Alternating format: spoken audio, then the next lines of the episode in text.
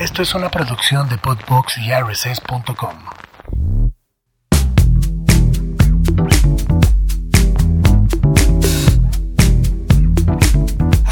Ay, así es, arrancamos una guasa más. Bienvenidos a todos ustedes que nos ven este en su casa, en la oficina o en su cocina, este, donde sea, póngase. Ah, no, ese es otro comercial, ¿no? Ya está acá.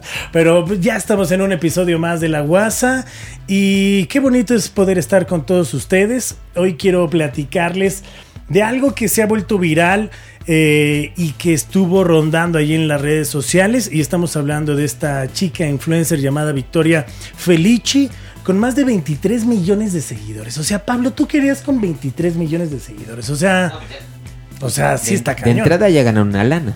Ah, bueno, o sea, ya 23, o sea, yo creo que al millón de seguidores, o sea, ni al millón, yo creo que ya empiezas a monetizar a partir de los 10 mil y de ahí para arriba, ¿no? O sea, 23 millones, bueno, una locura. ¿Y qué pasa con esta mujer? ¿Qué hizo esta mujer? Pues se fue de fin de semana romanticón con su vato y pues estuvo aguantando unas flatulencias a lo que nosotros le llamamos unos pedos, ¿no? Y por, por pudor, ¿no? Este bonito pudor. No lo quiso sabanear. No lo quiso sabanear. O casuelear. Nunca tiene casuelear un pedo. O sea, a mí sí me llegaron a casuelear uno, o sea, y una ex, ¿eh? O sea, de. Tómala. Y creo que. O sea, aparte, imagínate, estás en un fin de semana romántico con tu chico, con tu chica o con tu chique. Y que no puedas echarte un puncito. Oye, pues luego se andan chupando hasta lo que no. Y, ¿no? y luego, pues, ay, no, que pues quién, sabe qué, pero bueno, ¿qué le pasó a esta chica? Pues bueno, se aguantó los pedos, llegó al aeropuerto, se volvió a aguantar un pedito y pues casi, casi, eh, bueno, no casi, casi, terminó en el hospital a punto de una peritonitis. Y este tipo de cosas pues nos hacen reflexionar luego a ciertas eh, tabús que tenemos de no hacer cosas que son natural. Y creo que, ok, si te quieres echar un pu, pues vete al baño, ¿no? Si tanto pudor tienes, pues vete a otro cuarto o aplaude o mira, pasó una ratita, ¿no? En moto y... o cómprate el llaverito chiflador. El llaverito chiflador, ¿no? O así, o dale acá, no sé. O sea, hay muchas maneras pero no se aguante, no se aguanten ese tipo de cosas. Y justo hoy tenemos un invitado que no sé si se aguante los pedos o no, o sea, ese ya es otro tipo de cosas, pero más bien creo que vamos a hablar de temas, porque ahora está muy de moda la palabra normalicemos, y creo que a mí no me gusta tanto el normalizar, porque creo que este tipo de cosas son normales y son naturales, lo que hay que hacer es aceptarnos, ¿no? Como somos y así, así tal cual. Y hay mucha gente que hoy también en día tiene depresión, tiene ansiedad y está este mito de no decirlo porque, ay, no puedes ir a terapia. Pero hoy tenemos a un gran psicólogo que también es músico, tiene un proyecto llamado Calaveras de Azúcar, eh, tiene otro proyecto que se llama Texturas Sonoras y sí, es psicólogo también. Ha estado en proyectos, no sé si ustedes conocen Inmersia, es un proyecto que se ha hecho en la Ciudad de México, donde él estuvo tocando el handpan y haciendo diferentes eh, técnicas para poder equilibrar la energía y que todo esté chido.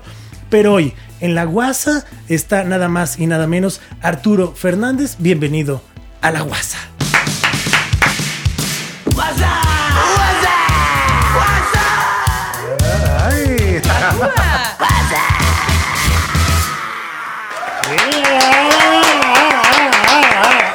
¿Cómo estás, querido Artur? Súper bien, súper contento, Charlie, de estar aquí en tu programa. Muy, muy entusiasmado.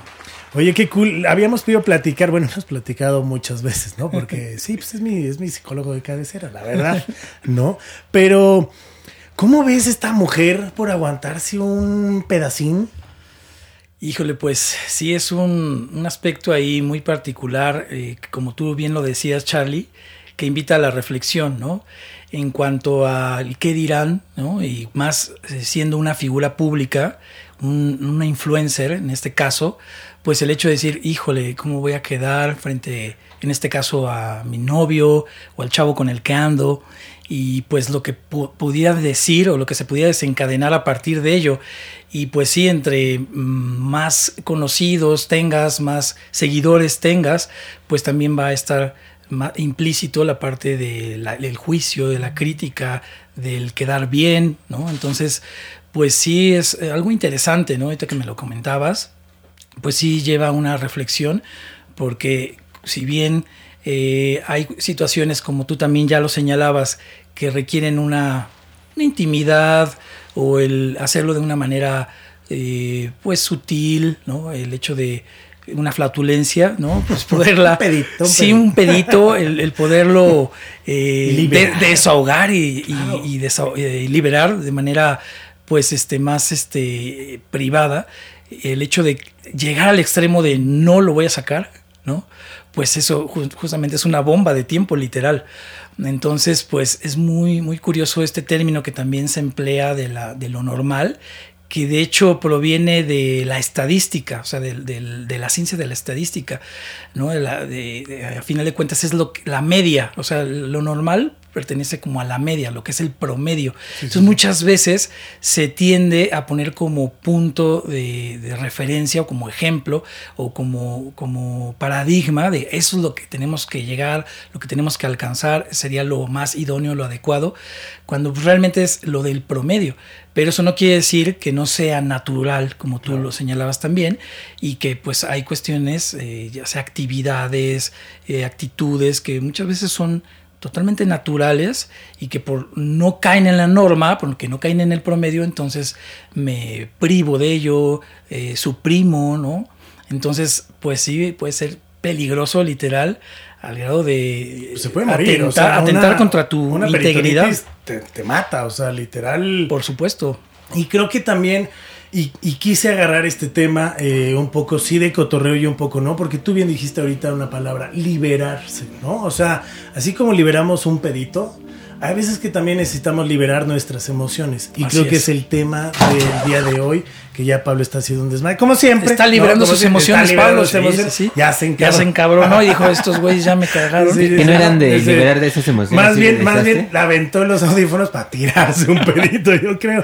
Yo creo que sí. Pero justo es esta parte, ¿no? Esta onda que... ¿Cómo detectar ciertas emociones y cuándo debemos de atender nuestras emociones y hablar de nuestras emociones, ¿no? Porque hoy en día la ansiedad y la depresión creo que es la enfermedad ya número uno que la pandemia nos demostró que tenemos que ponerle atención a nuestro cuerpo, a nuestra mente y primero tenemos que estar bien nosotros para poder estar bien con los demás. Y hay veces que nos callamos cosas o situaciones por justo esto, estar dentro de lo normal, ser aceptados, ¿no? Entonces, Totalmente. en las chambas o con la familia, porque nos han enseñado de, no, no lo puedes decir, porque eso, o sea, y cuando lo sientes, pues lo tienes que liberar, así como un pedo, como suena, ¿no? Hay maneras, ¿no? Bueno, está mal la comunicación afectiva, efectiva y todo este tipo de cosas, pero, pero creo que es, hoy en día, pues hablarlo y aceptar, tanto como un pedo, como alguien tiene un problema de depresión o ansiedad. Totalmente, Charlie. Y fíjate qué interesante, ¿no? Como tomar como referente este, esta analogía de lo del pedo, ¿no? De no, no, no soltado no liberado. siempre agarro cada analogía. Sí, caray. está bueno, está bueno. Está bueno, mi Charlie, me gusta, me gusta tu, tu creatividad. Pero sí, esta parte que mencionabas de la educación emocional, eh, o visto quizá desde otros enfoques, la inteligencia emocional, ¿no? Pero fíjate que hace rato eh, comentabas un aspecto que, que me parece muy, muy importante resaltar. La parte de decir, ok, eh, yo necesito externar, comunicar, el, sacar mis emociones. Pero justamente por el hecho de que en, los sistemas educacionales no hay contemplado en los planes de estudio, hoy en día ya se empieza a, considerar es de hecho los, los esquemas de la educación socioemocional, pero imperaron durante muchas décadas pues los esquemas educativos perfilados hacia el poder adquirir herramientas, habilidades, el, el co- conocimiento en cuanto a ciertas teorías, eh, ciertos eh, eh, modelos ¿no? científicos, y que si bien son, son importantes dentro de la formación eh, de- educativa, universitaria o eh, formación en general, pues la parte de las emociones eh, se fue dejando de lado, pensando en que eso eh, pues, era como eh, por añadidura, por una cuestión, eh, mm, pues, este, como normal o natural que se, que se iba a ir dando o desarrollando, cuando no es así. Justamente la, la parte de cómo lo saco, cómo lo hago, ese es el componente que muchas veces falta, ese es el, es el eslabón que justamente permite el darle esta, esta continuidad a cuando yo siento algo, lo reconozco, es lo que también en los psicólogos se le llama validar las emociones. Eh, hasta hay un psicólogo que, que, tiene una frase que es, si no lo puedes eh, nombrar, no lo puedes domar. Ok. Uh -huh. Entonces, que es muy eh, cierto, porque sí, claro. como ¿cómo le podría, o sea, cómo podrías domar algo que no conoces? Exacto. Es como, no sé, hablando ahorita de la música, y bueno, está, estamos rodeados también de, eh, de niveles de audio, de perillas, ¿no? Si le decimos a, a, Pablo, por ejemplo, oye, bájale, bájale ahí, pues decir, bájale ahí, ¿dónde, no? Si hay 10 canales. Oye, le puedes bajar al, al canal de Charlie eh, agudos, medios, puedes poner un poco de reverberación. Si empezamos a nombrar las cosas, ah, ok, entonces podemos gestionar las emociones. Entonces, eh, como no tenemos esa educación, pues no podemos tener acceso a, a, esta gestión, como lo mencionaba, porque también se entiende que las emociones tenemos que controlarlas. Realmente claro. las emociones no se controlan, sino se gestionan. ¿No? Los pedos no se pueden controlar, sí, sino totalmente. se gestionan en el baño, se gestionan eh, de muchas Te formas. Liberas poco a poco, ¿no? Así como pff, hay que vaya liberando. Exacto. Pero justo acabas de, de, de, decir algo que, que me hizo como mucho ruido, ¿no? O sea, cuando lo del canal, ¿no? Que le decías a Pablo, ¿no? Oye, hay mucha gente que siempre te dice, ah, ya, bájale a tu pedo. Bájale dos rayitas. Bájale dos rayitas. Pero ¿a qué le bajo? Exacto, ¿no? O sea, ¿a qué? O sea, ¿qué fue? A mis comentarios, a mi forma. O sea, está cañón. O sea, y creo que eso viene desde niños, ¿no? El de, ah, no, tú no puedes llorar porque eres hombre. O no, tú no puedes hacer esto porque tal. ¿No? Desde ahí estamos reprimiendo esas emociones y luego nos encontramos a niños o adolescentes o a adultos puta, con unas inseguridades y con ciertos pedos emocionales, ¿no? Exactamente. Que no saben cómo canalizarlo. Y que luego tú te estás tragando, y lo digo personalmente, uno, yo me empecé a tragar muchas cosas por quedar bien o por no decir esto, porque si dices que no estás a gusto en el trabajo o dices ciertas cosas en el trabajo, eres el rebelde. Exactamente. ¿no? Y entonces ya eres el que arma pedo, ¿no? o sea, y volvemos a los pedos, ¿no? Está cañón como esas emociones hay que ser conscientes de cómo las trabajamos. Sí, exacto. Entonces, un paso, por así decirlo, es identificar qué es lo que está sucediendo. ¿no? Por ejemplo, eh, regresando a, tu analogía maravillosa de, de este influencer, eh, imagínate, estoy sintiendo pues hay una revolución en mi estómago, ¿no? Entonces es importante saber, ah, entonces quizá me voy al baño y quizá, este, o puedo a lo mejor sacarlo a través de un eructo, no lo sé, ¿no? Claro, claro. Entonces, eh, identificarlo es el primer paso y luego el, el saber qué alternativas tengo, o sea, qué repertorio tengo para ello. Y bueno, pues en el caso de las emociones sí es muy importante el ir desarrollando como tu caja de herramientas, ¿no? Entonces tienes tu martillo, tu pinza de corte, tu pinza de presión, tu desarmador de cruz, tus llaves Allen, para saber en qué momento utilizar este tipo de herramientas y ante qué situaciones, ¿no? Entonces, como justamente en, la educación que hemos recibido, a veces no está contemplado estos, estos componentes, pues cuando se, se nos presentan situaciones o adversidades, eh, situaciones complejas o adversas, pues no sabemos cómo hacerlo.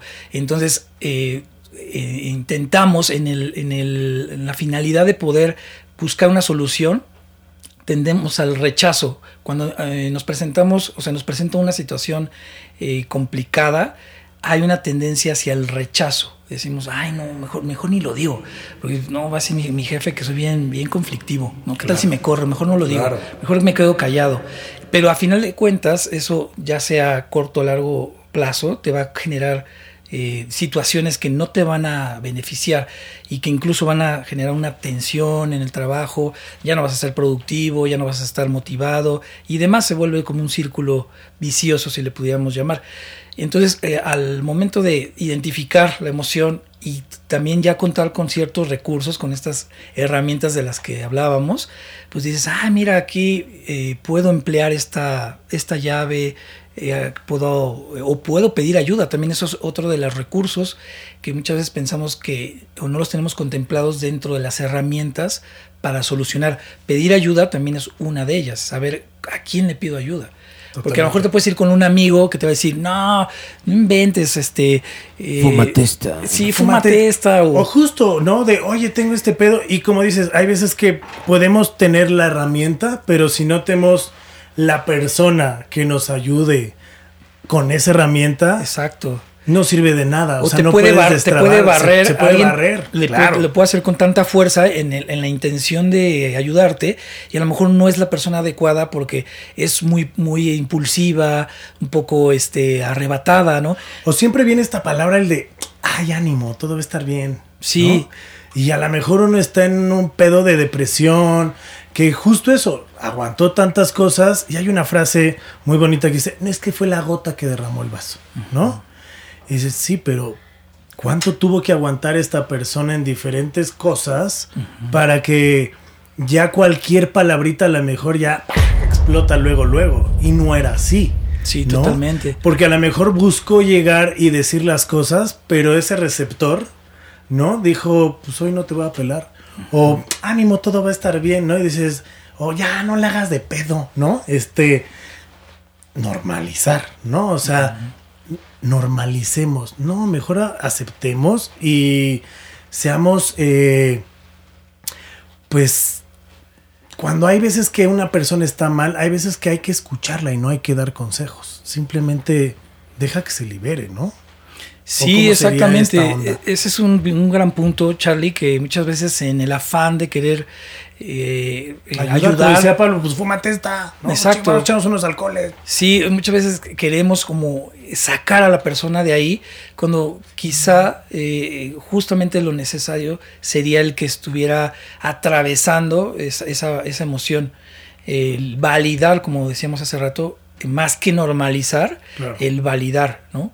Y el decir esto es parte de un proceso, es parte de, una etapa en mi vida y que no por eso entonces, ok, si bien no la estoy pasando cómodamente, no me está haciendo eh, algo que, eh, pues tan gratificante que digamos, pero es importante saber que está, estoy atravesando por, un, por una etapa. Entonces, ¿qué, qué aspectos tengo que eh, tener en cuenta o rodearme de ciertos aspectos para poderlo atravesar de una manera más adaptativa, ¿no? Es lo que también se maneja mucho en modelos psicológicos, la adaptación, ¿no? Porque muchas veces dirías, bueno, es que yo ya quiero estar súper bien, pero súper bien es eh, como muy subjetivo, pero más bien a qué, o sea, cómo me voy a adaptar ante esa situación que a lo mejor va a ser inevitable, ¿no?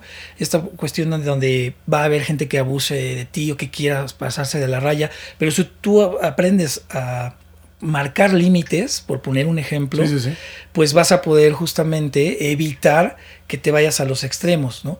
Pero a lo mejor va, va a suceder en, en, otro momento de tu vida o a lo mejor alguna desilusión amorosa, ¿no? Que, que a nadie le pasa eso, ¿verdad? ¿Quién ha vivido Pablo dice que no. Pablo no, no tiene. No, Chayo, que es normal que llegó y entró, entró para quedarse, pero tampoco ha tenido decepción amorosa. Nada, mira, no. mira, nada, nadie, ni tú, ¿no?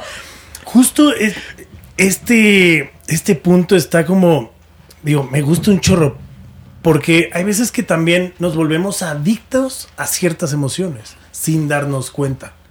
¿No? O sea, cuando entramos en una relación tóxica o cuando entramos justo con esta relación que es de, híjole, no, pues es que no, me puedo expresar con mi pareja y entonces me callo y entonces me cierro el hocico para no generar un pedo, ¿no? Y sigo aguantando y, y, y me, pero me vuelvo ya adicto a una emoción de ya no hablar y porque hay muchas adicciones a las emociones, ¿no? O sea, que luego hay veces que decimos, ay, ¿por qué a las mujeres les encanta hacerla de pedo? O ¿por qué este güey explota a cada momento, no? Y creo que también las células y las este, neuronas, que ahorita tú ya nos dirás más al respecto, nos dirás cuál es la que está emitiendo una señal de, pum, hoy te hace falta recibir esta adrenalina, esta dopamina o esta toxicidad en tu cuerpo para decir, oh cabrón, no mames, hoy me siento, o a lo mejor me siento muy bien o me siento muy mal pero ahí también generas una adicción emocional, ¿no? Pues sí, fíjate, ahorita que mencionas dos conceptos, Charlie, me gustaría como puntualizar algunos, algunos aspectos. Por parte de, de lo que me dedico también es a la prevención de adicciones. En, en- en lo que se le llama modelos de prevención de, de- Perdón que me ría de porque. Chayo nos volteó a ver a Pablo y a mí como de, ¿qué no estás queriendo decir? Ahorita les dejo la dirección de dónde. Obvio, obvio, sí, sí, sí, ahorita, para que la neta la gente pues, también te pueda buscar. No, muchas gracias, pero más que nada lo mencionaba por este término que a veces se emplea, pues sí, de manera a veces más coloquial o popular de la adicción, en el sentido de que es muy recurrente eh, cierta conducta o ciertos mecanismos en cómo me relaciono.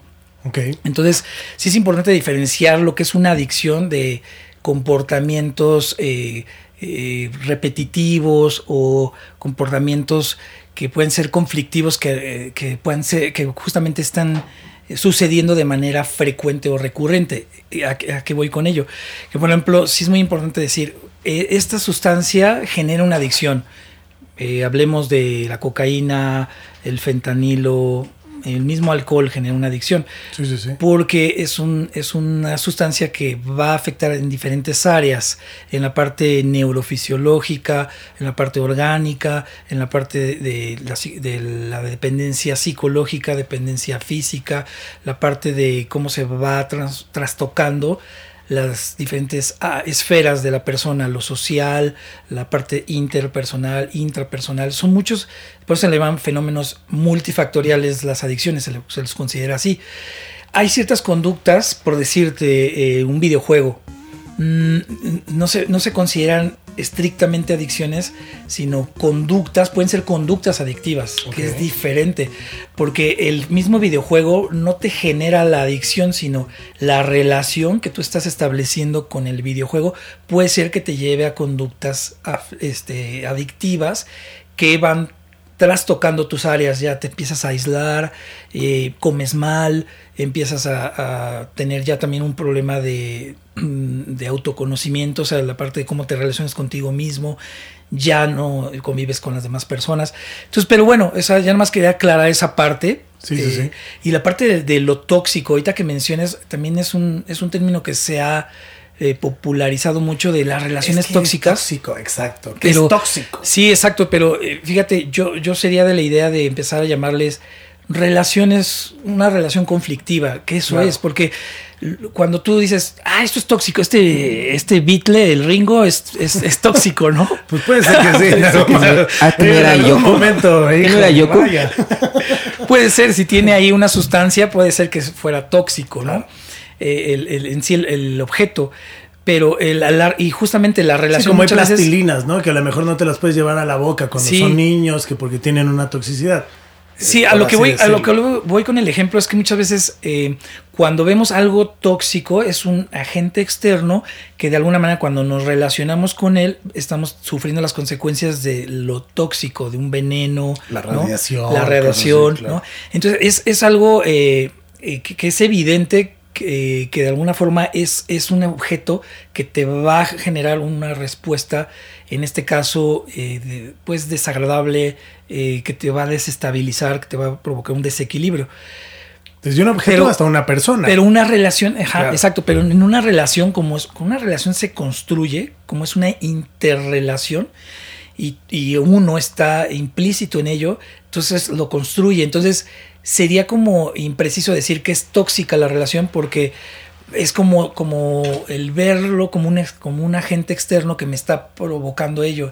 Entonces yo me deslindo de ello. Automáticamente al decir, ay, esa relación es tóxica, parecería que yo no estoy dentro de ella, ¿sabes? Sí, no, cuando, o sea, para estar en una relación tóxica es porque hay dos. Exacto, y porque tú estás relacionándote de manera tóxica. Puede ser que podrías emplear el término si así uno quiere, si lo estoy dentro de una relación, este, con, o sea, me estoy relacionando tóxicamente.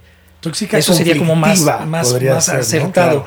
Porque entonces ya estás asumiendo que tu forma de estar, de estar interactuando con esa persona no es la más equilibrada, no es la más sana, no es la más aportativa. Entonces, ¿qué onda? Es- ¿Qué es? Eh, tengo que, estar, que revisar cuáles fueron los botoncitos, los detonadores que empezaron a establecer ese mecanismo de agresión. y Ahora yo, tú me- ahora yo te la devuelvo, ¿no? Ahora vas a ver, ¿no? Ahora yo te ignoro.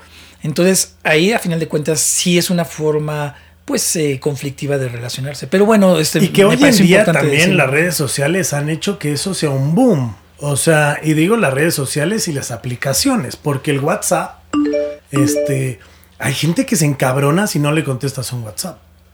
O sea, y es de, es que yo te mandé un mensaje, pues dude, estaba trabajando o estaba haciendo, estaba comiendo, ¿no? Y hay gente que es de, pero me dejaste en visto. Cuando, digo, ya hay chavitos que están creciendo con esto, ¿no? Pero a nosotros que nos tocó, o sea, puta, el teléfono lo contestaban los grandes. O Sí. sea, no, o sea, para empezar el teléfono era de nadie puede contestar el teléfono porque tú como niño la puedes cagar a ver quién sabe quién, ¿no? Sí, es Este, o sea, es un es riesgo, sí. ¿no? Y nosotros, ah, bueno, yo crecí con eso, ¿no? Y ahora es de, hay niños de cuatro años, cinco años con un pinche celular en las manos. Y a dónde hemos llegado ahora con esta evolución de la comunicación, de la inmediatez, ¿no? Todo tiene que ser inmediato y me tienes que contestar inmediatamente. Y es como, Sí, fíjate que eso dijiste algo bien interesante, Charlie, porque se han trasladado varias de las formas de interrelación humana a los medios eh, informativos, a los dispositivos, pero curiosamente, eh, ahorita que decías comunicación, eh, pues si nos vamos a los a, a las etimologías de lo que es comunicación, pues es eh, el compartir códigos en común y muchas veces la información que se está eh, generando, que se está transmitiendo en los dispositivos móviles, lo único que están haciendo es desinformación. eh, eh, sí, o, o- o tras- el, el propagar información nada más. Igu- Igual en un, en un chat tú puedes estar emitiendo un mensaje, pero no necesariamente es un código común, porque pues a lo mejor tú lo estás entendiendo totalmente mal o te pusieron un emoji que tú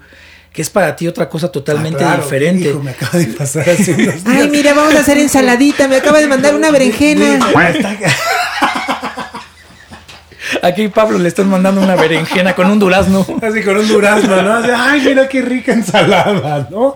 O sea, el otro día me pusieron una carita de, de un emoji que está como, o sea, como que lo está pensando como de, mmm, ¿no? Y yo lo tomé como, es más, ni siquiera lo tomé, ¿no? O sea, fue como de, ah, qué cagado, ¿no? O sea, porque no hay que suponer ciertas cosas y entramos de este pedo de, ay, estoy suponiendo que sí es una ensalada o me está invitando a despeinar la cotorrita, ¿no? O sea, Yo pongo la mayonesa. o la saca, o te la saca, pero, o sea, está cañón, ¿no? O sea, ¿cómo podemos ya a partir de ciertos puntos volarnos la cabeza? Exacto. Y todo esto, ¿qué es lo que nos invita, Charlie?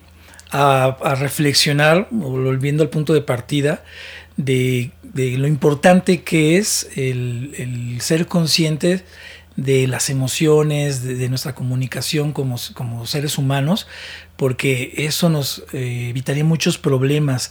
Y justamente que también mencionabas de las estadísticas de ansiedad y depresión, fíjate, la, la OMS eh, ya, había, ya había proyectado desde hace como 15 años que justamente por estas fechas iban a, aumentar, pero ahorita la pandemia lo disparó.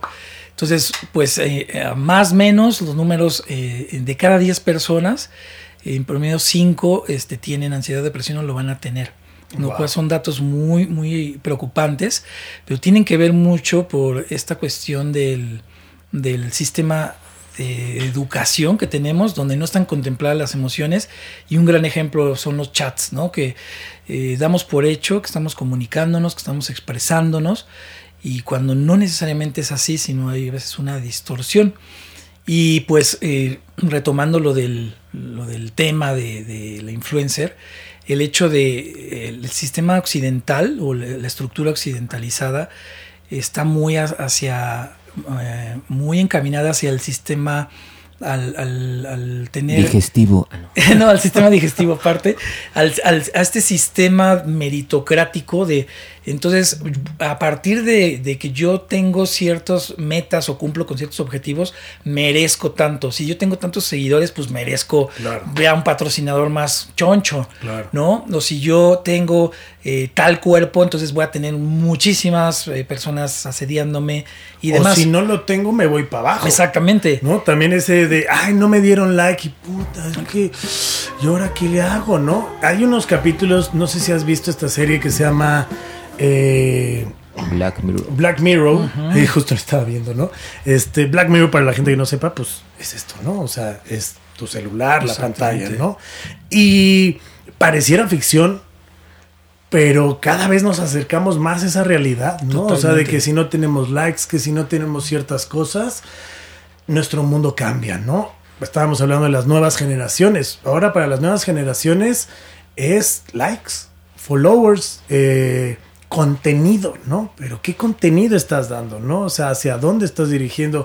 ¿Por qué follower? ¿Por qué seguidor? O sea, sí, la gente que te sigue, ¿qué está buscando? Y también el efecto que tú tienes de responsabilidad para esa gente. Así es. ¿No? O sea, ¿qué le estás aportando que sea algo chido? Porque hay gente que, ah, sí, tengo un chingo de followers. ¿Y qué haces?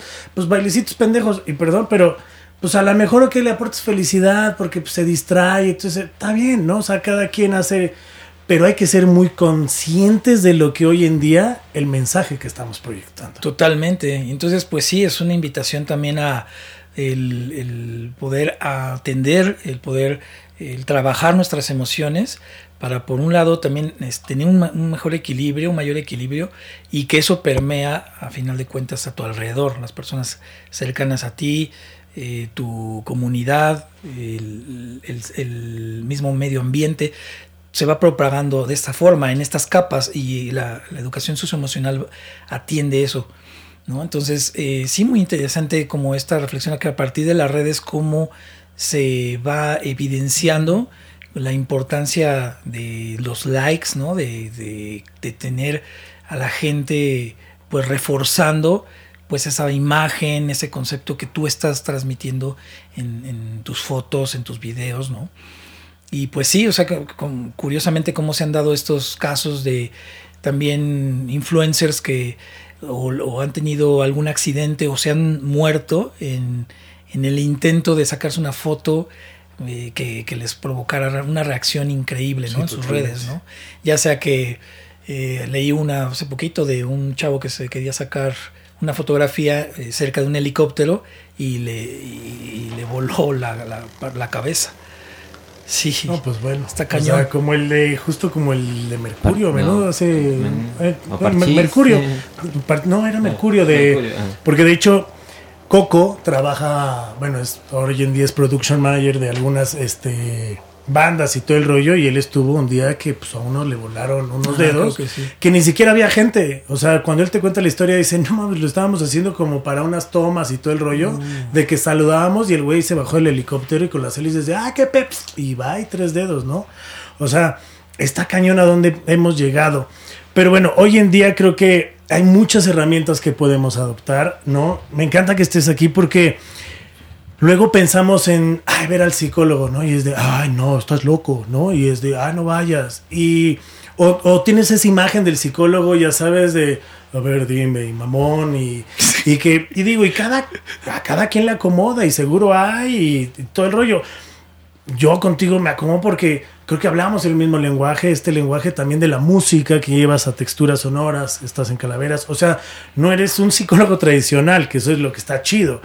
¿Qué es texturas sonoras? Porque aquí vemos el ham, ham pan, se llama, que también aparte lo traes colgado y toda la onda. Ah, sí. Este, y quisiera, porque ya estamos casi entrando al final del programa, pero que nos explicaras un poquito, porque estuviste en Inmersia y en varias cosas, pero cómo también la música puede ayudar a sanar. Claro que sí, Charlie.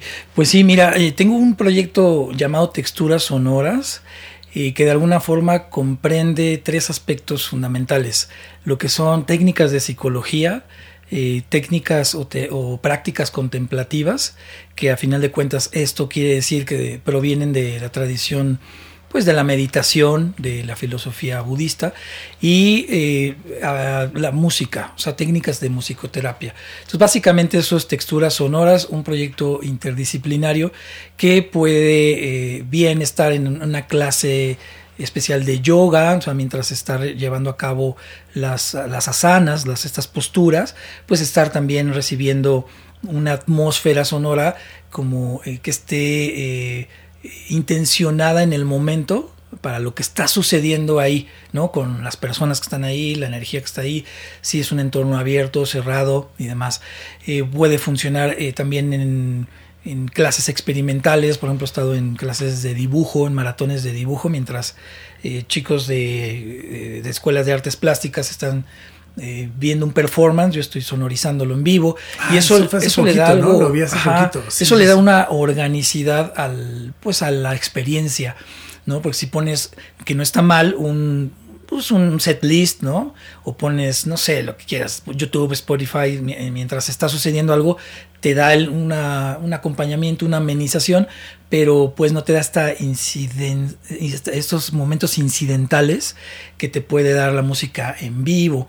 Entonces pues utilizo instrumentos como los cuencos de bronce, eh, otro instrumento de la India que se llama Shurty Box, el handpan que es un instrumento originario de Suiza, eh, algunas flautas, eh, un instrumento japonés que tengo que genera atmósferas sonoras. Ese está increíble. Sí, está muy locochón ese instrumento. Y pues justamente voy complementando para generar toda esta ambientación que lo que esté encaminada hacia lo que algunos les llaman wellness, ¿no? el, bienestar físico y emocional. Entonces no es nada más eh, la música como tal, sino es también el componente de la intención, eh, la metodología que se está empleando y eh, que esté orientada hacia el autoconocimiento, la alfabetización emocional. Doy talleres encaminados a, este tipo de, metas y de aspectos. Entonces en Imersia, pues bueno, ahí tuve una colaboración mientras va entrando la gente. Imersia, para los que no han tenido oportunidad de, ir, podríamos decir que es una experiencia eh, multisensorial eh, que invita hacia la introspección a través de una recreación de una ceremonia de cacao, pero con una producción de luz y sonido. Hay eh, músicos, este, hay eh, artistas también que representan personajes mágicos, míticos, pero que todo está orientado hacia la reflexión de la, de la conciencia personal y colectiva. ¿no? Entonces eh, ahí yo eh, toco el handpan, todavía voy a estar este, este fin de semana, bueno, jueves y viernes, eh, en, la parte del, del opening. Y pues ha sido una experiencia muy, muy gratificante, pues, porque es también llevar este mensaje, ¿no? Con, proyectos como este que son más de, interdisciplina, de performance, el llevar ese mensaje de lo importante que es el, el, voltear hacia adentro para poder tener un entorno mucho más armónico, ¿no? Y que ahora mucha gente cree que este tipo de cosas, ¿no? Tiene que ser como, pues es para todo mundo, ¿no? El sentirse bien no no representa una clase social, ¿no? Exactamente. O sea, hay eventos, pues a lo mejor caros y todo, pero el que tú te sientas bien, el que tú estés bien, pues no, no depende de una clase social o de hacia dónde vas. Y lo digo porque hay gente que hoy en día, pues que hace yoga y esta onda es de, lo he escuchado de, ah, es para fresas, es para millonetas. Y es como, pues no, no, más bien es para que cada quien se sienta bien. Sí, yo creo que hay muchas eh, formas, hay, un abanico muy, muy amplio para poder trabajar esta parte de, del, autoconocimiento. Entonces, qué bueno que se empiezan a abrir estas opciones para que también la gente se acerque y como tú también lo señalabas hace rato, a lo mejor mm, pues no, a lo mejor no les atrae esta parte de lo tradicional de ir con un terapeuta, una terapeuta, pero quizá empiezan a, acercarse a través de la meditación, ¿no? Y pues, eh, pues creo que es, muy válido, pero algo muy importante es que si se revise, que sean personas con credenciales eh, eh, profesionales. Sí, no, no, no, no el compa acá de que, pues qué pedo, pues mira unas caguamas de ahorita, me ponche este gallito y tú platícame, ¿no? O sea, vayan con alguien experto, con alguien que los pueda orientar. Ojo, a lo mejor pueden probar una vez y no les gustó esa terapia, pues cambien de terapia. O sea, no es que la terapia no sirva, Exacto. es con quién la haces y con quién te sientes bien. Que bailas salsa Cumbia, cumbia, cha, cha, cha. o sea, baila lo que te gusta con quien te gusta, ¿no? O sea, Sí, porque muchas veces tiene esa idea de, "Ah, es que fui con una psicóloga y no inventes, ¿no? O sea, no me sirvió, la verdad yo no creo en la psicología. Es como si fueras con un dentista y se te picó una muela y dices, yo no creo en la odontología. pues, o sea, ¿cómo está eso? O sea, no es por una persona que a lo mejor por X o Y no funcionó, no te resultó, eso no quiere decir que el área del conocimiento que lleva cientos de años, una, una área del conocimiento lleva cientos de años, eh, No funcione. Y, y que no funcione, o sea, es, es absurdo, ¿no? Sí, y llega a pasar. Hay gente que, que dice, ay, no, esa madre no sirve. Pues yo, a mí me ha servido y me ha servido bastante bien. Estamos entrando ya a la recta final y vienen unas preguntitas que le dimos a la banda que nos estuvieron eh, diciendo. Y ahorita, ahorita, ahorita lo va a tocar. Ahorita ya el Pablo ya quiere. El Pablo ya quiere bailar la ya- ya salsa quiere y- cantar. Na, na, na, na. Es que si algo tiene también Pablo es que toca chingos de instrumentos. O sea, ah, luego en su casa ahí podríamos armar algo, pero eso, Claro. eso viene después. Es otra Lo que viene, vienen las preguntas y son preguntas que la banda nos hizo como, como para saber para dónde ir, ¿no? La primera preguntita dice, ¿cómo darnos cuenta que estamos en una relación tóxica? Ok, pues eh, el hecho de estar eh, de manera frecuente teniendo este tipo de obstáculos, Conflictos. de conflictos, donde discutimos demasiado, donde no hay esa claridad en la comunicación, O aceptación también podría ser, ¿no? O sea, que no me acepta mi pareja y entonces me está cambiando. Pues, Así también el decir, oye, ¿por qué no hiciste esto? ¿Por qué no hiciste el otro? Como este tipo de demandas muy, muy eh, pues, eh, fuertes, muy, muy evidentes. Eso también está marcando como esta forma de interrelacionarse conflictivamente, ¿no? Entonces, quizá esta parte donde vemos que muy constante hay esas dis- discusiones, esta forma de inconformidades, donde tú sales y "Ay, ya no estás motivado, ¿no? Donde, eh, donde también ya pierdes incluso eh, el interés de la otra persona, de no escucharla. Yo creo que son este tipo de, de banderas, que, como lucecitas ahí que nos van indicando cuando estamos relacion- relacionándonos de manera Las famosas red flags, ¿no? Que ahora el bueno Dallas tiene hasta tatuadas en su carita, Ándale. ¿no? O sea, no mames, está cañón. La siguiente pregunta dice, ¿cómo saber que un amigo tiene depresión y cómo lo puedo ayudar? Ok, muy buena pregunta. Pues eh, hay algunos instrumentos que de alguna manera miden la depresión, la ansiedad, ¿no? Eh, hay inventarios eh, que de alguna forma al estar eh, pues respondiéndolos indican que ya hay niveles, ¿no? Entonces yo recomiendo que sí vayan con un profesional para que los pueda guiar en esta parte porque hay veces que mm, por internet o que decimos, ah, mira, va- vamos a aplicarle esto que me encontré, ¿no? En, Sí, en la sí, red. No, pues, tú seguramente tienes depresión. Y como se emplea el término, ah, estoy depre, ¿no? Como sinónimo de triste, eh, pues eh, a veces se, emplea de manera inadecuada.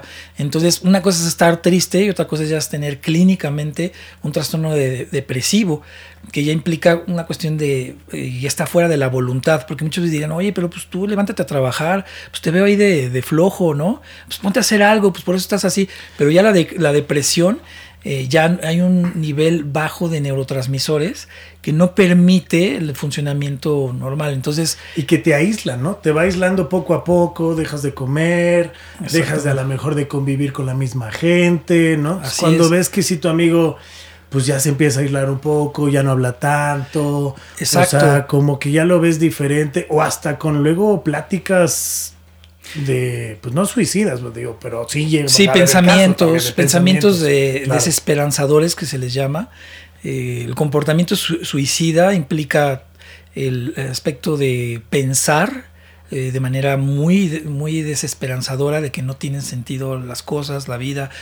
Eh, el hecho de estar pensando opciones, eso también ya es un pensamiento suicida, pero a veces está, no siempre, eh, pero a veces está vinculado con la depresión.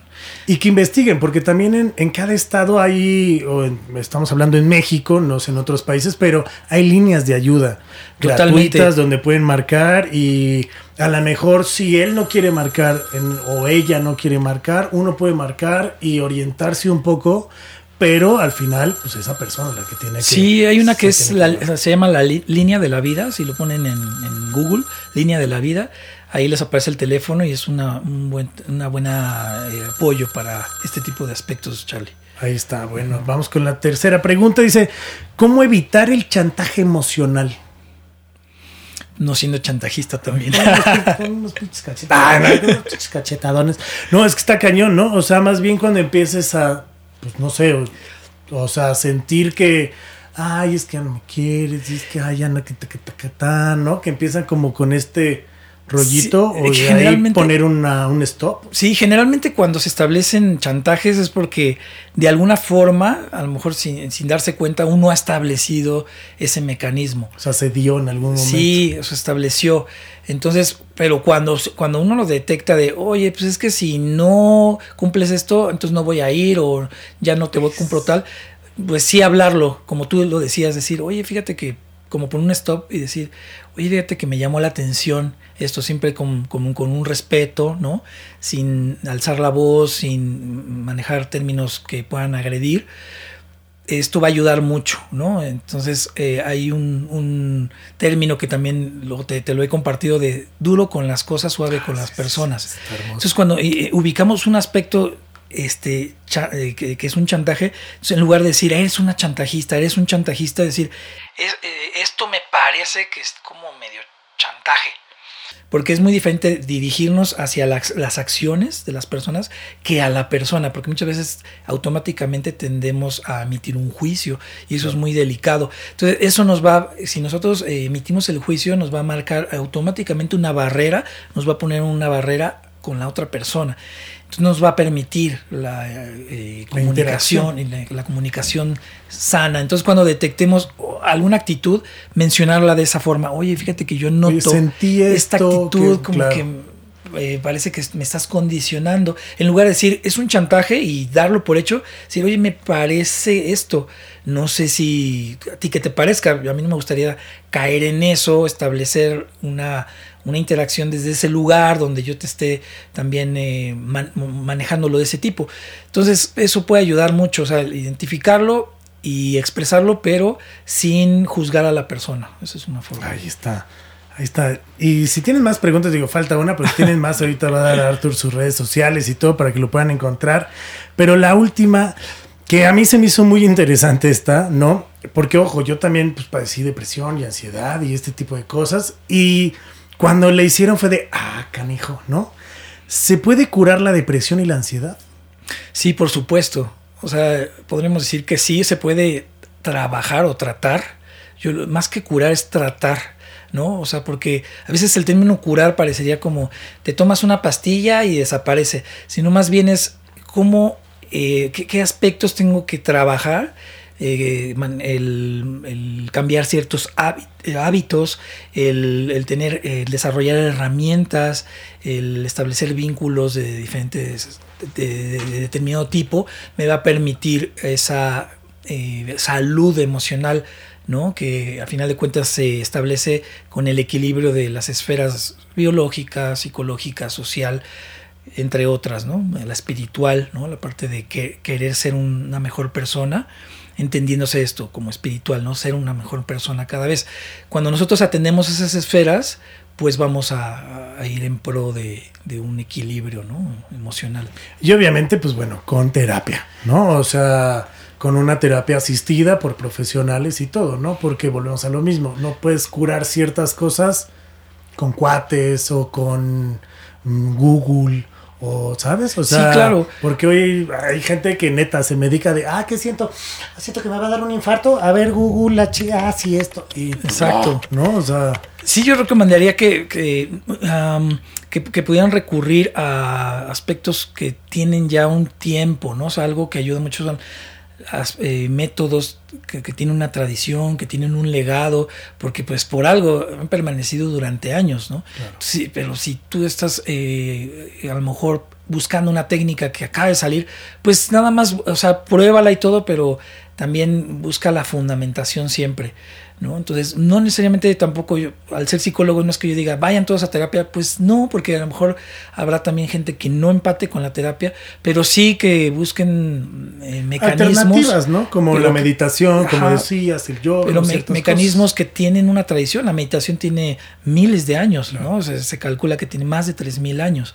Entonces, pues por algo ha perdurado y ha eh, trascendido a lo largo de los, de los tiempos, pero que sea una persona que también te pueda eh, de- de pas- el, el guiar de una manera adecuada, porque también, pues sí, de- desgraciadamente hay eh, formas inadecuadas de, de enseñar meditación y es también riesgoso.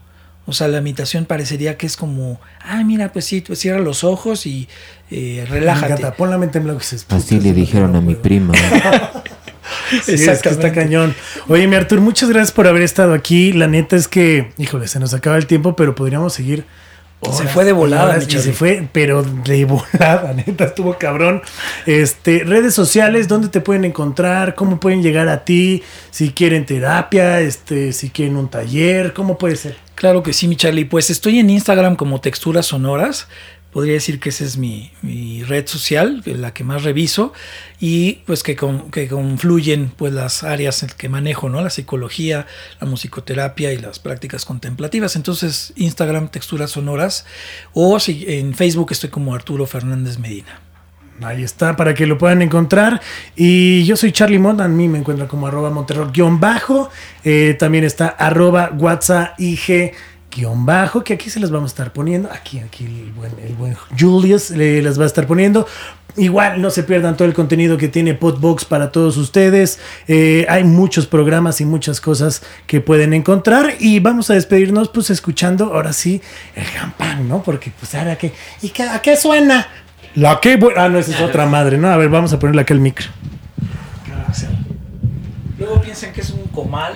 Vamos a poner unas tortillitas aquí. Pero pues sí, también lo podemos emplear en algún momento.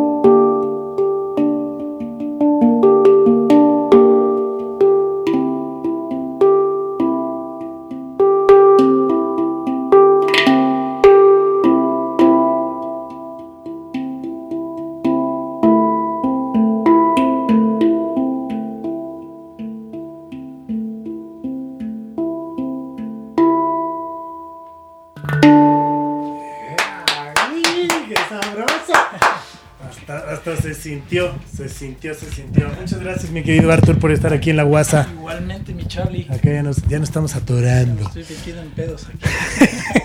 Muchas gracias, amigo. que Igualmente, estés muy mi bien. Charlie. Muchas gracias. Chao.